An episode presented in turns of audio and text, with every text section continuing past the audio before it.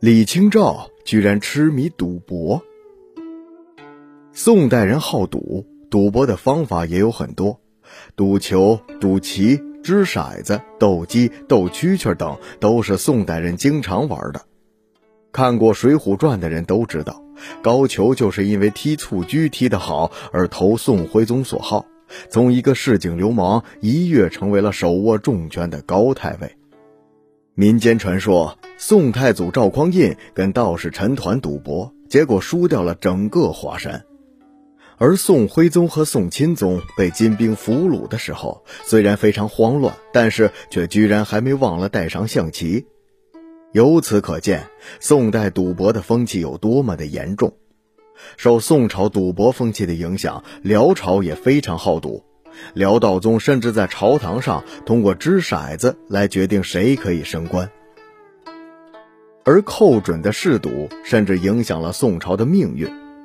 相传真宗景德年间，辽兵大举入侵，攻到了离都城开封不远的潭州城下，真宗非常害怕，准备接受大臣们的建议，赶紧逃跑。在这种紧要关头，丞相寇准居然不见了。宋真宗问了之后，才知道寇准当时正在家里喝酒赌博。大家都以为宋真宗听了肯定会非常生气，却没想到听到寇准在家喝酒赌博的消息之后，宋真宗却好像吃了一粒定心丸，觉得寇准肯定是对击退辽兵这件事情胸有成竹。后来寇准劝宋真宗御驾亲征。结果上了战场的宋真宗依然是六神无主，非常惶恐。这时候他又派人去看寇准在做什么，手下回来禀报说寇准正在营地里喝酒赌博。宋真宗瞬间就变得非常镇定。结果这次御驾亲征果然是非常成功，宋真宗大胜而归。寇准的好赌对这次胜利起到了非常重要的作用。他的好赌赶走了宋真宗内心的惶恐。试想，如果宋真宗一开始就逃之夭夭了，那么宋军的士气必然会受到很大的影响，都城也就很有可能被辽兵攻破了。赌博从来不输的人，常常被称为赌神。相传，宋代女词人李清照也是一位赌神，她迷恋赌博，深陷其中。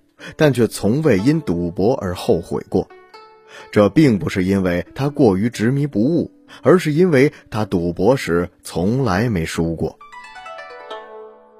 打马是宋朝的一种赌博方法，据考证，打马就是人们现在所玩的麻将的前身。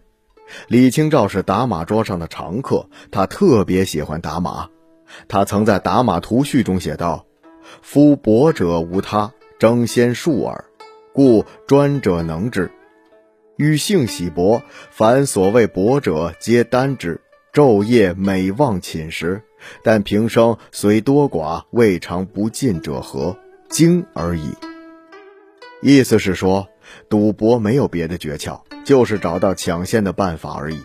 所以，只有非常专注的人，才能够在赌博时立于不败之地。我天性喜欢赌博。只要一赌博，我就沉迷其中，不分白天黑夜，甚至废寝忘食。不管多少，每次赌博我都能赢钱回来。这是什么原因呢？其实就是因为我对赌博精通罢了。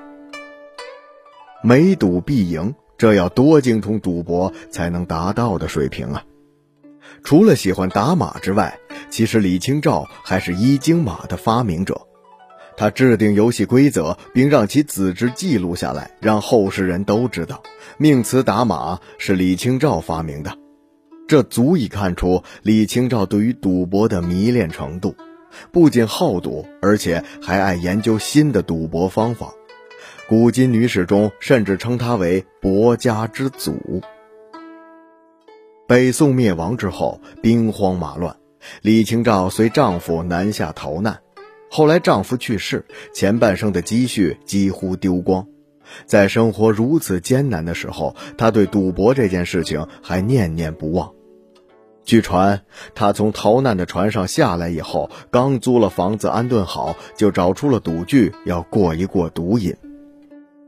虽然宋代人好赌，但是宋代其实并不提倡赌博，对赌博的处罚甚至很严厉，有的人甚至因为赌博而被杀头。